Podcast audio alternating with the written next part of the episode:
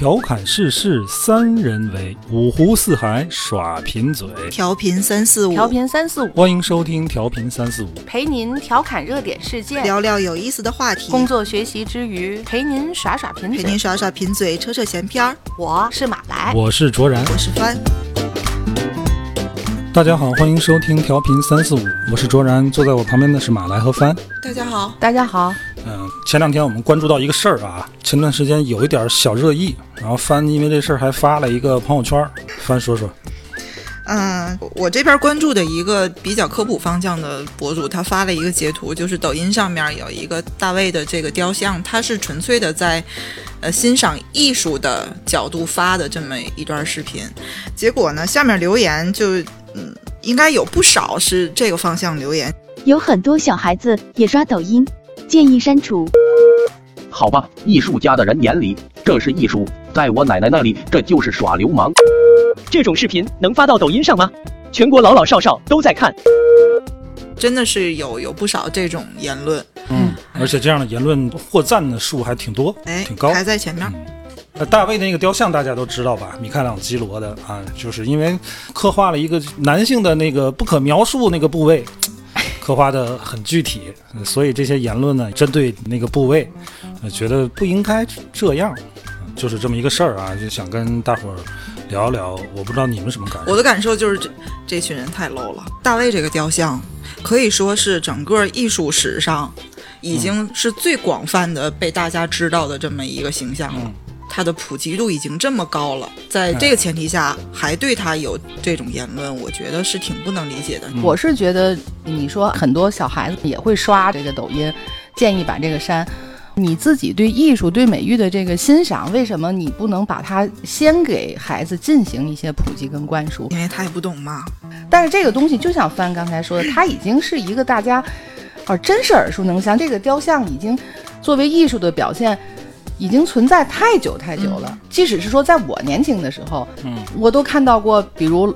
呃，断臂的维纳斯呀，还有像这个大卫的这种雕像啊。如果是说这种画在那个年代开始有的话，我觉得啊，好像还能接受一点吧。但是在这个年代的时候，还会有这样的评论，我也是表示比较不能理解。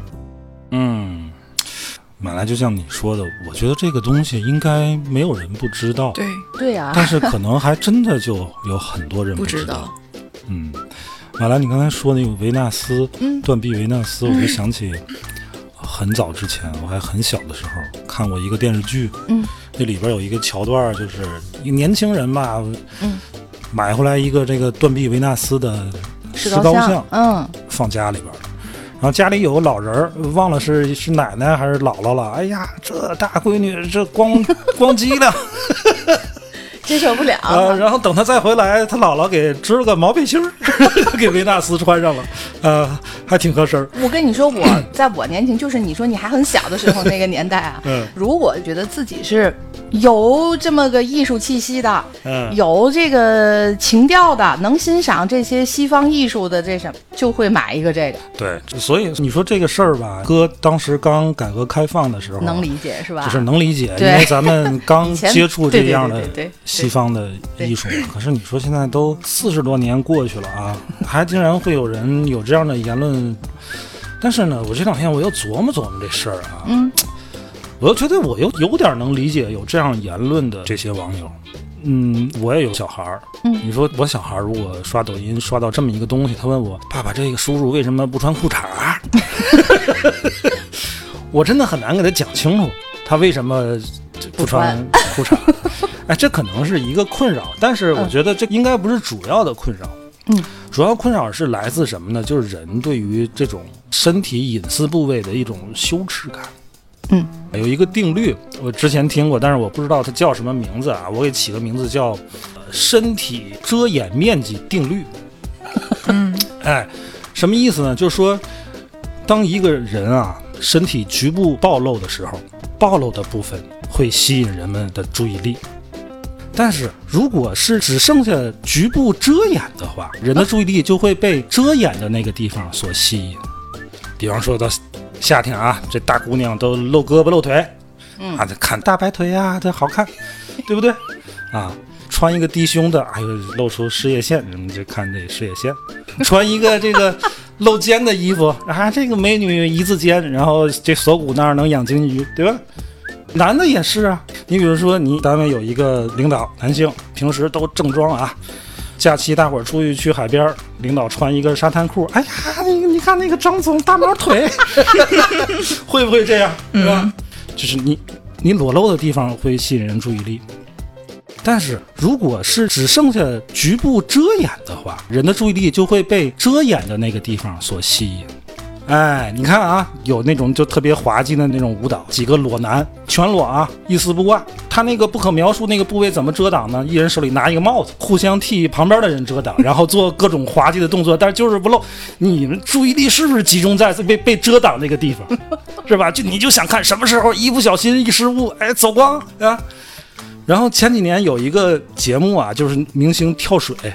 嗯，大家那个注意力都集中在这个哪个男明星游泳裤边儿的那个不细穿什么几厘米的，哦，对吧？这这露的越来越少，全身都裸露，就不可描述部位有一个小裤衩，都集中看那块儿那个隆起部位。女的也一样啊，你穿三点的这个比基尼，那你这男士们的目光肯定都是在那三点上，对吧？嗯这个就是身体遮掩面积定律。顺着这个定律，你再往下想，如果这个隐私部位的局部遮掩一旦给它去掉，人会怎么想？立刻会感到羞耻感，嗯对不对？会。局部遮掩这个叫遮羞布嘛，这是人们对身体探究的一个底线。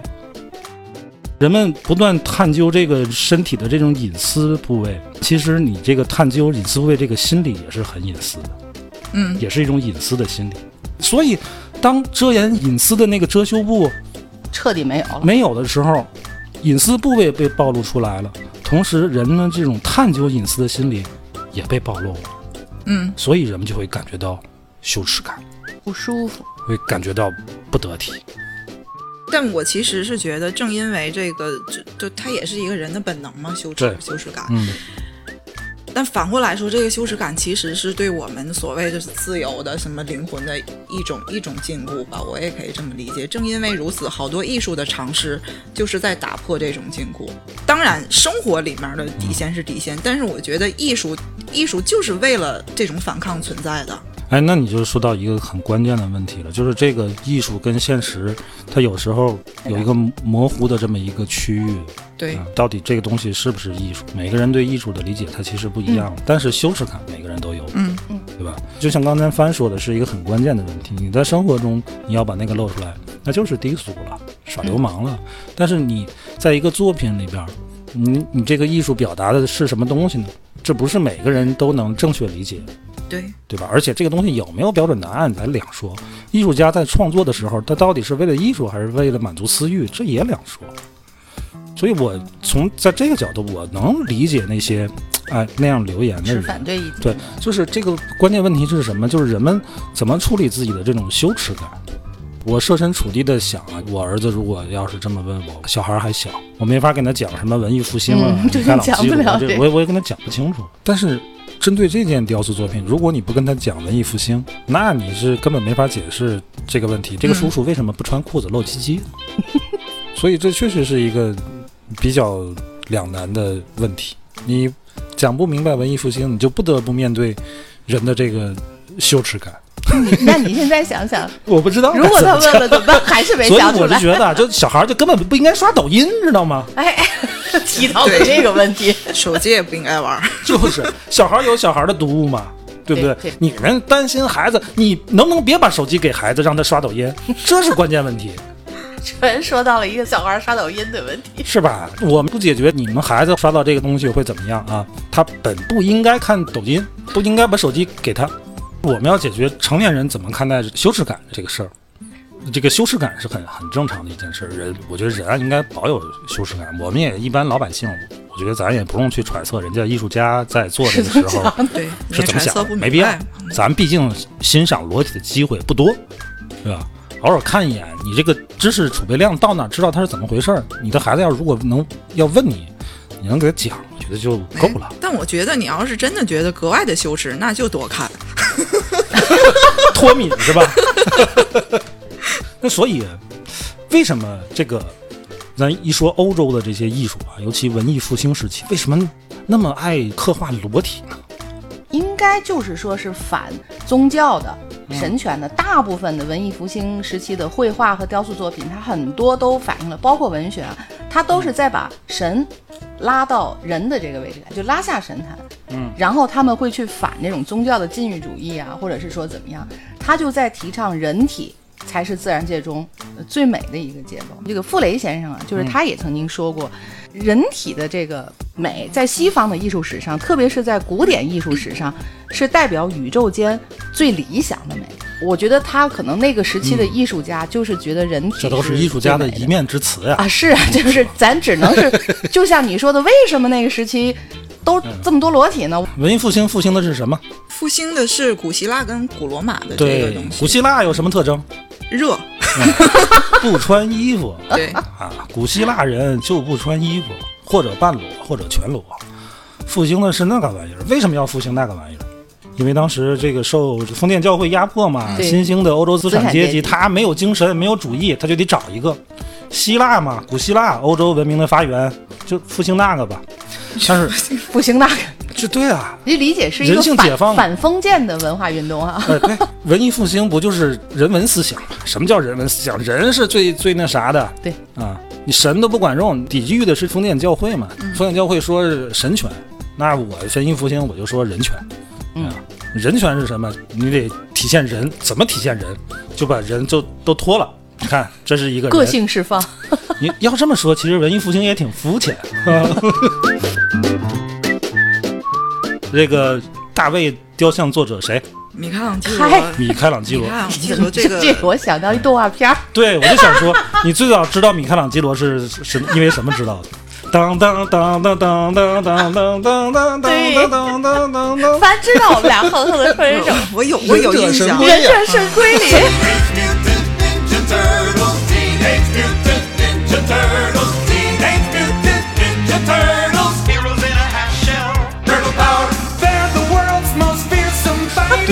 最早知道米开朗基罗就是使使俩叉子那个，哎不对，是双截棍，使叉子那个叫拉斐尔。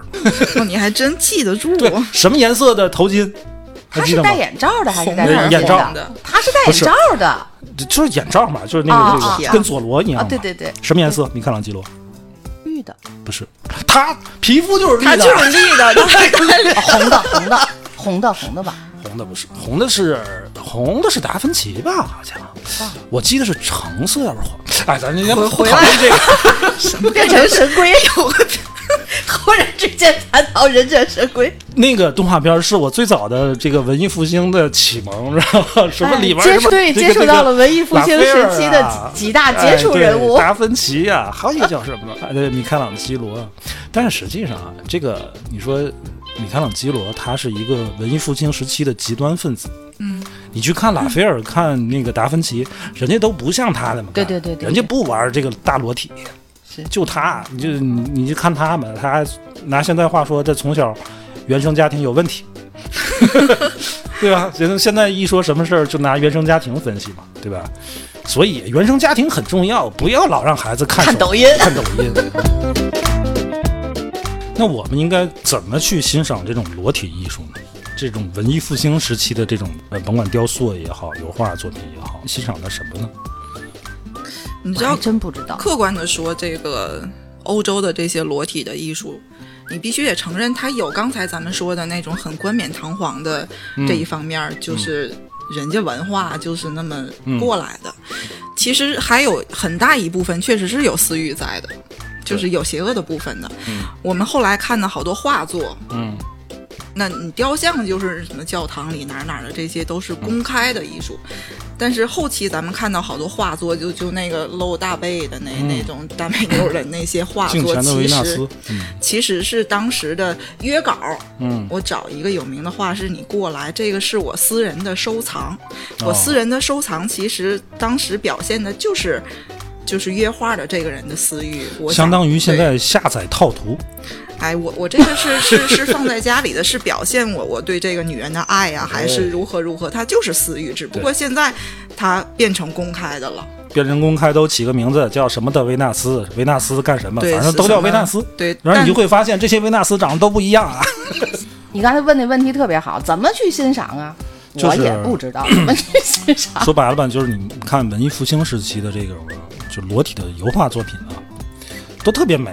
嗯，就是即便这个刻画的这个女性稍微这个身材丰腴一点，一些，一般都但是她的比比例都特别好，对对对，就是她的整个身体比例是不是按照那个模特她是失真的，对，是个失真的，对吧？有一个名画叫《大宫女》，你去看那个那那个那个身材，她的臀啊，不是个人的身材上身下身的比例其实 完全是失真的。对，说这个想起来，你小时候是学画画的，就是专业学画画的人去接触，最早接触这种裸我体素描，不是专业，不是专业，我不是不人会很很自然的就能去接受呢？我没接触过在你小时候，裸体，没画过裸体。对，但是你看那种素描画书啊，也会有呀。是，哎，这个这个东西怎么说？我不是那种美院的那种嗯，美术生啊，就小时候学画画，没画过人体那个模特啊，没有这种机会哎，没没到那个深度也，但是我画过这个头像。嗯，老师也不从哪儿找来一个大爷，脸上就是刀刻斧钻的那种线条，沟壑纵横的哎呦，那种，那当时我们的小孩儿吓一跳，这大爷长得，太太太太吓人了吧？可是你画的时候，你就专注在那个明暗啊、线条块儿啊啊，你都专注那个。我相信画人体也一样，对吧？你可能这个来个大大姑娘，美院一般也很少。大姑娘这个年年轻女性都很贵，模特儿真的，就是没有机会，一般就是 真的。突然之间他就有不要钱给你画的你也画，其实。一个贵，一般就是这个岁数大点儿的或者呃农民工，咱们比如说农民工啊，一个青壮年啊，他衣服脱了，你说作为下边坐的女学生，她看到啊中间不可描述状的东西，她肯定也会嗯，对吧？但是你在画的时候，你你就是脑子里只有明暗和没那个闲心。对。，哎，没那个闲心，嗯就是你只是专注你画的准不准。但是我们不是每个人都都是学画画的啊，我们怎么去看待这个？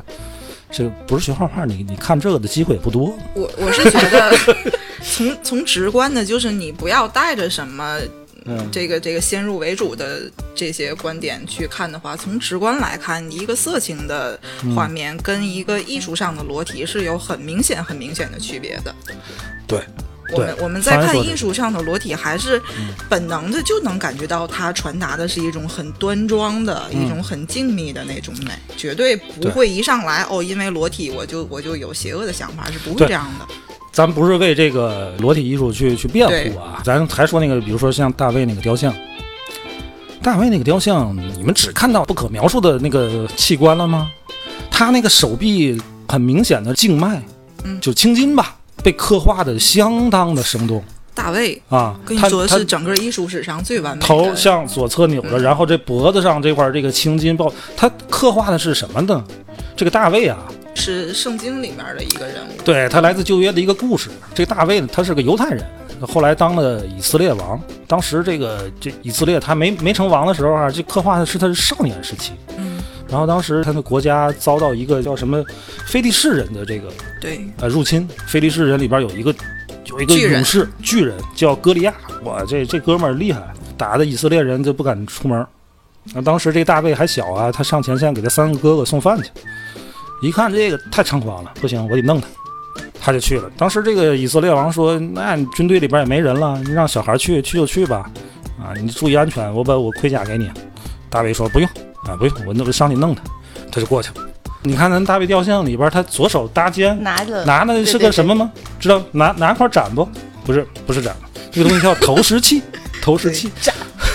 我真一开始我以为是块块布哎这是要去做卫生吗？那个东西是投石器啊。至于那个投石器怎么用，就我觉得类似于咱的那个弹弓，可能哎，对可能还没有那个弹弓杀伤力大，它其实就是一个布袋儿嘛，揉住，哎，揉出去。他上去之后，他就先去骂这格里亚，说你怎么怎么怎么回事儿？就你看过这个诸葛亮骂王朗吗？啊，好手匹夫，苍然老贼！你即将命归九泉之下，一条断脊之犬，还敢在我军阵前殷殷狂吠！我从未见过有如此厚颜无耻之人！你你给歌利亚给骂晕了，上来一个小孩上来就骂我，跟 之前套路不一样，就愣了。然后趁歌利亚不备，投石机哗一个大石头当砸脑袋上，当时这个砸昏了，砸昏了就上去把脑袋割下来了，大获全胜啊！然后后来成王了。这个大卫这个雕像，在米开朗基罗雕他之前，已经有很多作品表现他了，基本上都是就是获胜之后提着这歌利亚的人头，他选的是一个战前的一个状态。对，这个米开朗基罗选的是一个他还没出征，手里拿着一个投石机，担在肩上，头向左转，凝望着格利亚，充满这个仇恨，整个肌肉都处于一个紧张状态，血管绷起。你们为什么不注意这些细节？对，为什么非要注意他的那个那个器官呢？那个器官，你看啊，那个器官也它很它很小，对，表现的很内敛。知道为什么很小吗？你讲啊，有这么几个解释啊。第一，嗯，这他还是个小孩儿；第二呢，就是有人认为米开朗基罗他自个儿就那么小。呃，然后第三呢，就是就是说米开朗基罗给所有意大利人造福，所有女的一看啊，那么小啊，那我老公那很了不起啊。好像好像在艺术品里面，这个这都都都不大。都不大，说说实话都不大。你就刚才那三三个选项，你们觉得哪个是正确的？好像都都不是我怎么觉得这个不能再往下但是？确实很多裸露那块的作品啊，甭管是油画也好，还是雕塑也好，都很小。为什么呢？就是。呃，有很多这样的说法，但是我看过一个博主呃晒过他去意大利旅游，这当地官方的这个旅游手册里边说了，对于那个部位的刻画太大，或者即便你正常，都觉得有点不雅。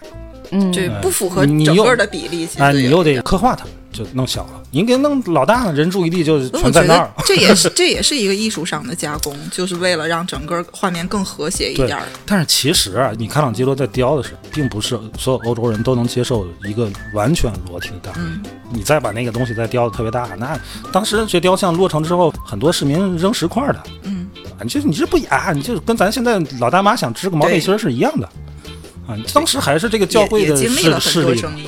但是我在听刚才这人讲故事时候，我想到了很多雕像，他们会被抚摸，所有的人当成朝拜一样的去抚摸。对，对对对对对，那个法国特别有名的那个记者躺在墓地上的那个雕塑，那个都已经就是全世界都已经成了一个。个，他是个什么？是个记者啊，他是个记者其实他者是但他的墓地对吧？对，那是他的墓地，因为他是个记者，被杀死了，大家就群情激愤，也认为那是一个反对言论自由的这么一个表象。嗯，所以后来纪念他的时候，给他塑造了一个是他尸体的那个那个造型的躺在棺材里是吧躺在嗯哎在棺材上面，非常非常真实。他每一个细节比例，他其实然后中间不可描述的那个部位就被摸得锃亮。对，凡是到当地都已经成了一个一定要去的这么一个一定要摸一摸，一定要摸一摸，锃亮，就是咱咱现在讲话就盘出来。盘出来了。这这种事儿太多了，就是这种城市雕塑啊，小小的恶趣味，我觉得啊对，还可以，可以接受。说的这个，这个嗯你不觉得这是一个恶趣味吗？就恶趣味。你看那个华尔街金牛，那个那那那俩牛牛宝牛蛋锃亮，锃锃光瓦亮，对。我们那个火焰山那边有那个铁扇公主的雕像，对，也是前胸的部位会锃亮，整个让游客摸出来一个护心镜。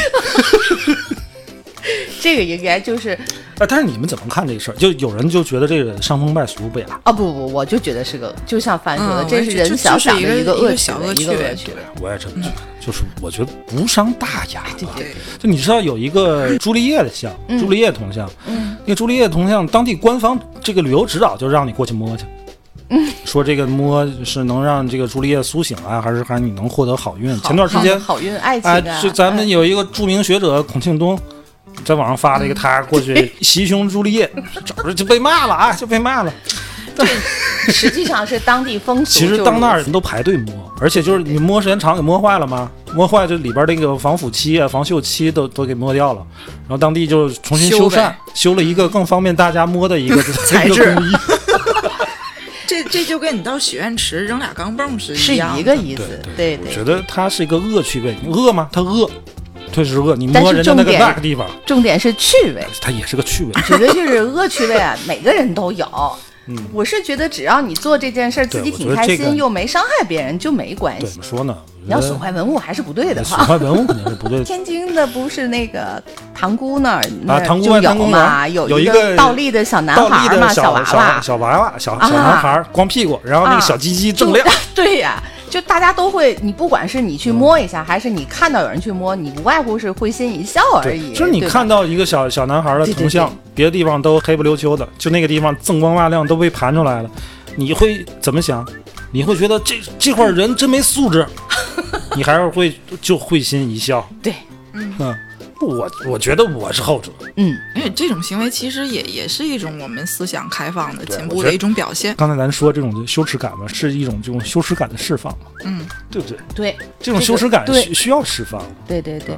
鲁迅大大早就说过，你怎么说的他？哦，鲁迅大，鲁迅大大说，看见白胳膊，你要看到短袖看到短袖想到白胳膊，然后就想到裸体。对，然后就想到哎什么乱伦什么什么私生子，那些事儿然后等等等等这些人人类的想象力就在这一块儿上是怎么释放了，就开始进步的，就是非常对对对显著。对在原话我也忘了。就是这个意思。鲁迅大大写这篇文章，他是有所指啊，他嗯也他也不是去讨论性的，他其实就是讨论这个压迫嘛。嗯，一样的但其实咱放到今天那个话题里边，就显得特别具体了，对对不对？越压制这个东西，越那什么。那前段时间范冰冰演那个武则天，被简称大大头贴大头贴，啊。我觉得有的时候啊，咱说官方，你假正经就会造成下边不正经，嗯，对吧？你越你假正经，下边就越不正经。对，公众媒体对这些东西禁锢的越多，就反而是一种倒退。其实，嗯，我们没有说非要像文艺复兴时期，甚至像古希腊，甚至像古罗马那样荒淫啊，嗯不是啊。啊，我们现在是有底线，但是你说我就看个电视剧，人家反反映的就是盛唐，我看这个会会怎么雅了呢样了呢？嗯，在一二年的时候，央视那个是国家博物馆一百周年的一个一个专题，它展示的就是文艺复兴的这个名家名作。嗯，在央视播出这个的时候，大卫就被打码了，引起了好多争议。他就在复播的时候，可能就经过了三个小时的复播的时候，那个码又给拿掉了。嗯，但当时就是就是两个极端，一个就是觉得央视不懂艺术，嗯，另外一个就觉得你艺术也要入乡随俗。我们的文化里就就是对这种啊这么这么暴露的东西，我们我们没有那个。没有那个那那能去那种文欣赏和化的接受的对这个就是这个感觉要嗯要稍微做一些调整。艺术这个东西啊，尤其涉及到这个人体啊、裸体啊，就很重要的一个就是你要区分这个艺术和色情的这个边界在哪儿。嗯，很难用一一个很标准的答案去给出这个分界线。但是我觉得央视做法，我认为还是不妥的。对我也啊是觉得，你既然是你去做这个文艺复兴时期的这个主题，那你为什么要把那个地方阉割掉呢？你的媒体不能给这种你导向。认为这个是一个不雅的东西吗？所以你要打码？什么东西才打码？在我的认知世界里，只有岛国的那些东西才打码。就你如果认为它不雅，你你何必播就别播啊？对呀所以我觉得我们倒退了，就是跟聊校服那期，我有我有同样的感觉，我们倒退了，在审美，在在这个这些方面。我觉得倒也不是说审美倒退，裸体的这个雕刻、裸体的画作，它不能完全代表审美，就是我们对这种禁忌的认知有点倒退，不是说审美倒退，不该禁忌的被禁掉了。就是它完全是没有色情成分的东西被被禁掉了。什么人会觉得那个东西是个色情的元素呢？就是低俗审美，低俗审美。我看着大卫雕像，我觉得啊，那是一个露着生裸露生殖器的男性，他就是色情。有人这么认为，你就把那个地方打码了，这说明什么？你是向这种恶俗审美低头了呀？对。刚才马兰你说性教育，因为我们就没受过性教育，哎，我们就没赶上时候。是是，大伙儿都不让说。对生理卫生课那个还得分男女老师。挂张图啊，你看这个这个这个，哎哗收了，讲十十分钟块呀，对，我还以为特效呢，没错儿。当时是没有暂停键。其实现在就是像你们孩子他们幼儿园应该会对小孩子开始有，对啊，这个是这个其那你说实这不就是我们当时没有？怎么办呢？我们就只能去通过一些渠道去找 A 片儿去 多看一些别的。A 片儿对于我们这代人在性教育上做到了不可磨灭的贡献，你知道吗？一点不是开玩笑，否则我们这些知识从哪儿学？我真的真的不知道那些有如果有没看过这个小电影的，你们的那个这这些知识都是从从哪学来的呢？没人教给你们，你家里边父母也不教，不跟你说这些事儿，学校也不教，那你是怎么知道的？你通过小伙伴知道，你肯定是对吧？但你知道你小伙伴怎么知道的？就是看小电影、一切的来源都是录像厅。这但是你看这个东西，就是你说有有害吗？当然有害。可是你正规途径不提供，这个东西有没有害，对这个孩子的成长 造造成什么，绝对不是重点，那绝对是你你家庭环境，你家长给这个孩子的引导，嗯，还是还是教育是更主要的对，教育是很主要的。你指着他看几个片儿就就就学坏了，就出去强奸大姑娘，那不可能。嗯，所以说你一个有这方面知识储备的家长，他的孩子说、嗯那样家长也不会让孩子看抖音啊。就是如果 看到老，师把重点放在抖音上。比如说你看一个什么动画片的时候，这这时候换台了。换台这个词儿好老，换台，换到不一个说换台，现在说什么？不就是换台？啊，你还在换台是吗？不是，我是说，如果家里看电视，你换一个频道，难道不是因为说换台？现在不太需要换，你还在看电视？我不看啊，那所以它有年代感嘛。它它我是不看电视啊，嗯但是这个换台很正常吧？不是？啊，行吧，换台。我这换台了，这这一换台就出现两个呃青年男女互相啊爱抚，孩子就坐在旁边了。你要搁过去就直接上去就捂眼睛了啊。现在啊，大可不必这样。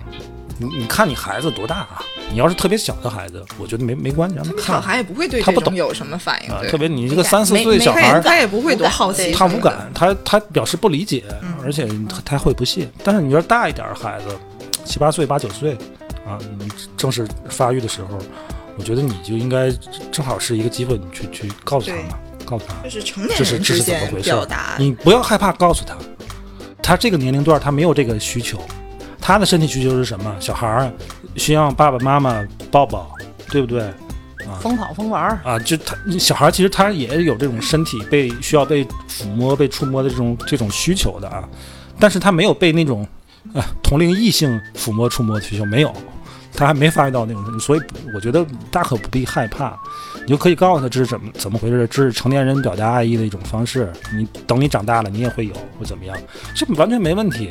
我们家长啊，平时多关注一些这个东西，你自己的这个这个审审美不审美吧？嗯，我觉得每个人的这个需文化需求不一样，我们不能强制每个人都去了解文艺复兴，不能强强制每个人都去了解大卫啊。你觉得你唠不明白，你稍微查查，现在资讯这么方哎便，像像你说的，你那么关注你孩子，那你第一不要让他看这个短视频，第二就是如果万一看到了你，你要有准备啊，告诉他这是怎么回事，跟他怎么唠这个事儿嗯。我觉得这个才是一个现在的社会应该有的，对于艺术各种不同形式表现的一个正常的东西。我现在还是觉得应该家长可能增强自己的对于美、对于艺术的欣赏，这个也是很重要的一点。来不及，孩子都老大了，你让他重新，他没有这个时间，那就别看抖音了耐性，别看短视频了，就多发那只能这样了。嗯，别，而且越小的孩子越不能看手机，对眼睛还不好，就是就这么定了。嗯 因为我没孩子嘛，我也不用考虑那些。嗯就包括这个，我们不是给裸体艺术证明啊，我我也不想说什么人体的什么什么各种黄金比例多美多美，也没有那么复杂。我觉得，因为我们是人，所以我们一定会就觉得自己是美的，嗯就这就是最直接的。嗯什么什么几头身，我觉得那那都不重要，不嗯用研究那么的明白，因为我们就是人，嗯我们就应该觉得自己美，这有什么问题？然后另外一方面就是，我会觉得裸体传达的情感确实更强烈一点儿，就是不管是大卫的那种力量感，嗯。还是还是一些其他的情感，确实会在视觉冲击上延伸给你更多的精神上的这个感觉，比比穿着衣服，我觉得确实是更有感染力。嗯，嗯，有人可能会都会有这种困扰，就是我看这个东西，我有羞耻感，是不是就不对？就就觉得我这个人不高尚、不纯粹？我觉得不是的。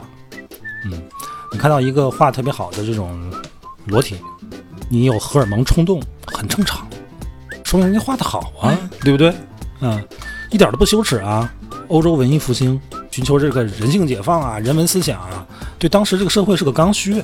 嗯，对当时的新兴资本主义，它是刚需嘛，他们就需要这个东西。对于艺术家来讲呢，他也是刚需，我需要表达啊。艺术家的这个使命不就是表达吗？但是对于咱们现在来讲，它不是刚需，所以你要理解不了也没没关系。不，这个东西不是非要你让你去去懂得欣赏，呃，你要想真的细研究它一下，你就会看它的这个光影，尤其是骨骼肌肉刻画的都都是非常那那是几百年前的东西啊。这个写实的基础上催生了西方的解剖医学，他们当时为了很多画家为了画得更准确，大晚上去这个野坟场子偷尸体，这米开朗基罗是嗯为了、为了精进他这个雕塑，他是在停尸房待了两年的，就整天对着尸体。啊，他所以他这个东西他是有积极的，呃真的想了解这个东西啊。其实里边学问还挺大的。对不同的画家他的风格不一样，谁都都都乐意画什么。你看这个画面上出现什么呢？这就谁谁谁的画。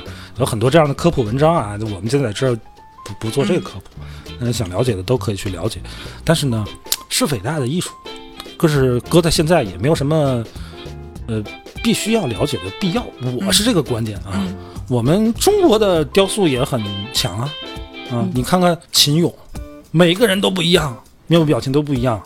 秦俑出现比这个断臂维纳斯还要早啊，但是很遗憾啊，我们古代的这个雕塑家不成家的，社会地位很低，这都是匠人、石匠、工匠啊哎，都是工匠，他不像西方，他名垂千史。那中国的，你知道很多画家、书法家呀，你知道哪个雕塑家吗？但是中国传世的雕塑作品那么多，没有一个，呃，咱不能说没有一个啊，就是有，你查那个典籍可能会查到，但是不知名的。嗯为什么？天天灰头土脸的，嗯哪有这个做个诗、画幅画这个风雅呢？说实话，如果你让我，嗯就是真的是在艺术馆、美术馆看见那个之后，我可能就是瞟一眼。说实话，我可能都做不到，就是瞪你都不觉得羞耻？我就瞪，我就瞪那儿看，仔细再看，哪怕是我看你们刚才跟我说的，他的手、他的胳膊、他的肌肉线条，我可能也做不到。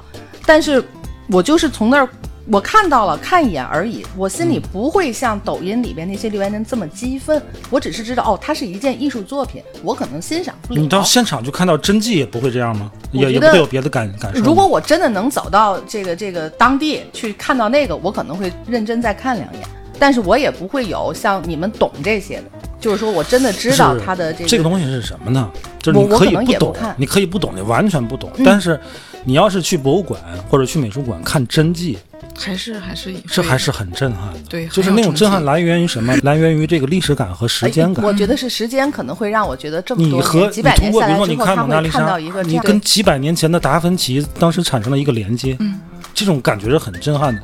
前两前段时间看那个国宝档案，那个好看。有一个国宝是现存唯一的李白的真迹。啊，我知道那期。之前我不知道，现还现在还有李白的真迹。嗯我看到那个，我觉得我浑身鸡皮疙瘩。嗯，你你想想，这个你穿越时空的，你对，这种这种纸跟历史的对话，就是纸的东西，那么雕塑有名的人，雕塑也一样，他都是你想都是米开朗一刀一斧雕出来的，你很近距离的看着他，嗯，你心里没有一点感动吗？那个东西跟艺术感无关啊，跟你懂不懂艺术没有关系。但是你可能隔着屏幕你没有这个，哎，就你就看见那个不可描述了，那 这就是艺这就是艺术品的伟大的地方。对啊它是承载着历史来的。只有问题是你只有这样的作品才能传世啊。嗯啊，你知道曾经有一个很有名的那个美术馆是，呃，利奥波德美术馆。嗯他为了去解决修饰感这个事儿，嗯，就放进来一个人，这个人就要赤身裸体的去进哦去参观，就你哦。光着我也光着，嗯，就这这是曾经他们采取过的一个措施，我觉得也挺有意思。嗯，大家去博物馆的时候，最好还是配一个解说，要不然我觉得确实是，也不说白去吧，还是会会会错失好多东西的。嗯，你能配个解说还是配个解说，我觉得艺术品是就是不容置疑的。我我嗯。比较极端一点儿，嗯，你欣赏不了什么的都没有关系，我觉得，但是它不容置疑，这个这个线我是很清晰的。嗯，传世的艺术品，它是不容置疑哎，说的就是传世的嘛。啊，就是说的就是传世的啊。那经过这个评判传下来的这些艺术品，为什么？因为什么？就是这个传世人，甭管是经过几百年和几千年，它有这个时间的加持，时间能证明一切了。你甭管它漏哪儿，甭管它怎么样，经过时间的加持，它就是一个神作，它就是一个神物，它就是人类智慧的结晶对，啊！没有什么可你不不容得你在下边放肆。对造次。